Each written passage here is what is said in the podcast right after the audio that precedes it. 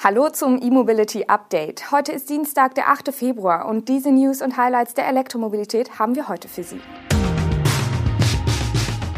Renault Megane E-Tech wieder bestellbar, EU plant schärfere Plug-in-Hybrid-Regeln, große Elektro-SUV von Mercedes, Redwood Materials kommt nach Europa und Fresco Motors kündigt E-Crossover an. Nachdem Renault seinen Megane E-Tech Electric Mitte Dezember in Deutschland eingepreist und verbindliche Bestellungen von Reservierungsinhabern angenommen hatte, sind nun wieder Bestellungen möglich. Und auch die nach dem Crash-Test-Debakel des Renault Zoe pausierte Leasing-Kooperation mit dem ADAC wird für den elektrischen Megane wieder aufgenommen. Zum Verkaufsstart des Elektroautos bietet der ADAC den Megane E-Tech Electric im Rahmen seines Finanzierungs- und Leasingprogrammes zunächst bis Ende August 2022 zu vergünstigten Sonderkonditionen an. Das ADAC-Angebot startet bei 230 Euro monatlich beim Flex-Leasing und 149 Euro monatlich für die Flex-Finanzierung, jeweils unter Einberechnung des Umweltbonus in voller Höhe. Der Megane E-Tech Electric kommt wie angekündigt in zwei Antriebsvarianten und mit zwei Batterieoptionen auf den Markt. Zur Wahl stehen 96 oder 160 kW Antriebsleistung und 40 oder 60 Kilowattstunden Speicherkapazität für 300 oder 470 Kilometer Reichweite. Zur Einführung des Kompaktmodells erweitert auch die Mobilitätsmarke von Renault ihre Serviceangebote in Deutschland. So bietet Mobilize Power Solutions eine all-inclusive Ladelösung für zu Hause und vereinfacht deren Bestellung und Installation.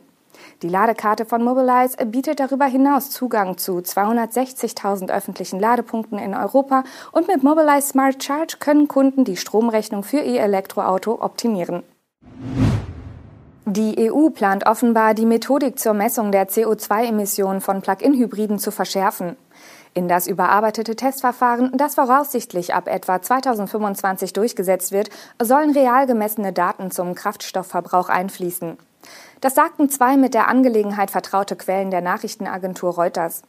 Die Daten zum realen Kraftstoffverbrauch werden bereits über die Programme zur Erfassung des Sprit- und Stromverbrauchs gesammelt, die seit dem vergangenen Jahr in Neuwagen in der EU eingebaut sein müssen.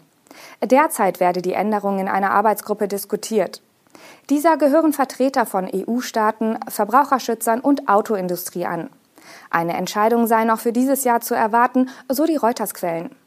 Sollte eine derartige Regelung in der Mitte des Jahrzehnts in Kraft treten, würde das die Pläne zahlreicher Autobauer beeinflussen. Gemessen an ihren WLTP-Verbräuchen gelten Plug-in-Hybride als sehr sauber und werden auch so auf den CO2-Flottenausstoß der Hersteller angerechnet. Da viele Studien darauf hindeuten, dass vor allem dienstlich genutzte Plug-in-Hybride immer noch vorrangig mit dem Verbrennungsmotor gefahren werden, wäre der reale Klimanutzen der Plug-in-Hybride natürlich deutlich geringer. Die Autohersteller müssen sich wohl auf eine strengere Regulierung einstellen. Die von Mercedes-Benz angekündigten SUV-Ableger der Elektromodelle EQS und EQE werden laut eines Medienberichts Ende 2022 auf den Markt kommen. In dem Artikel werden auch erste technische Eckdaten genannt. Obwohl sowohl der EQE SUV als auch der EQS SUV im US-Werk Tuscaloosa vom Band laufen werden, dürften laut des Berichts von Autocar beide Modelle ihre Premiere in China feiern. Wie das britische Automagazin erfahren haben will, könnte der EQS SUV bereits im April auf der Beijing Motor Show und der EQE SUV im November auf der Guangzhou Motor Show vorgestellt werden. Beide Modelle basieren wie die Limousinen EQS und EQE auf der rein elektrischen EVA-Plattform von Mercedes. Aufgrund ihrer Ähnlichkeit werden sie auch in einem gemeinsamen Engineering-Programm entwickelt, womit die Zeit bis zur Markteinführung verkürzt werden soll. Mit 5,16 Metern Länge würde sich der EQS-SUV einige Zentimeter unterhalb der Limousine einordnen. Der EQE-SUV soll 4,85 Meter lang werden und damit rund 10 Zentimeter länger als ein Tesla Model Y. Beim Antrieb gibt es keine Überraschungen.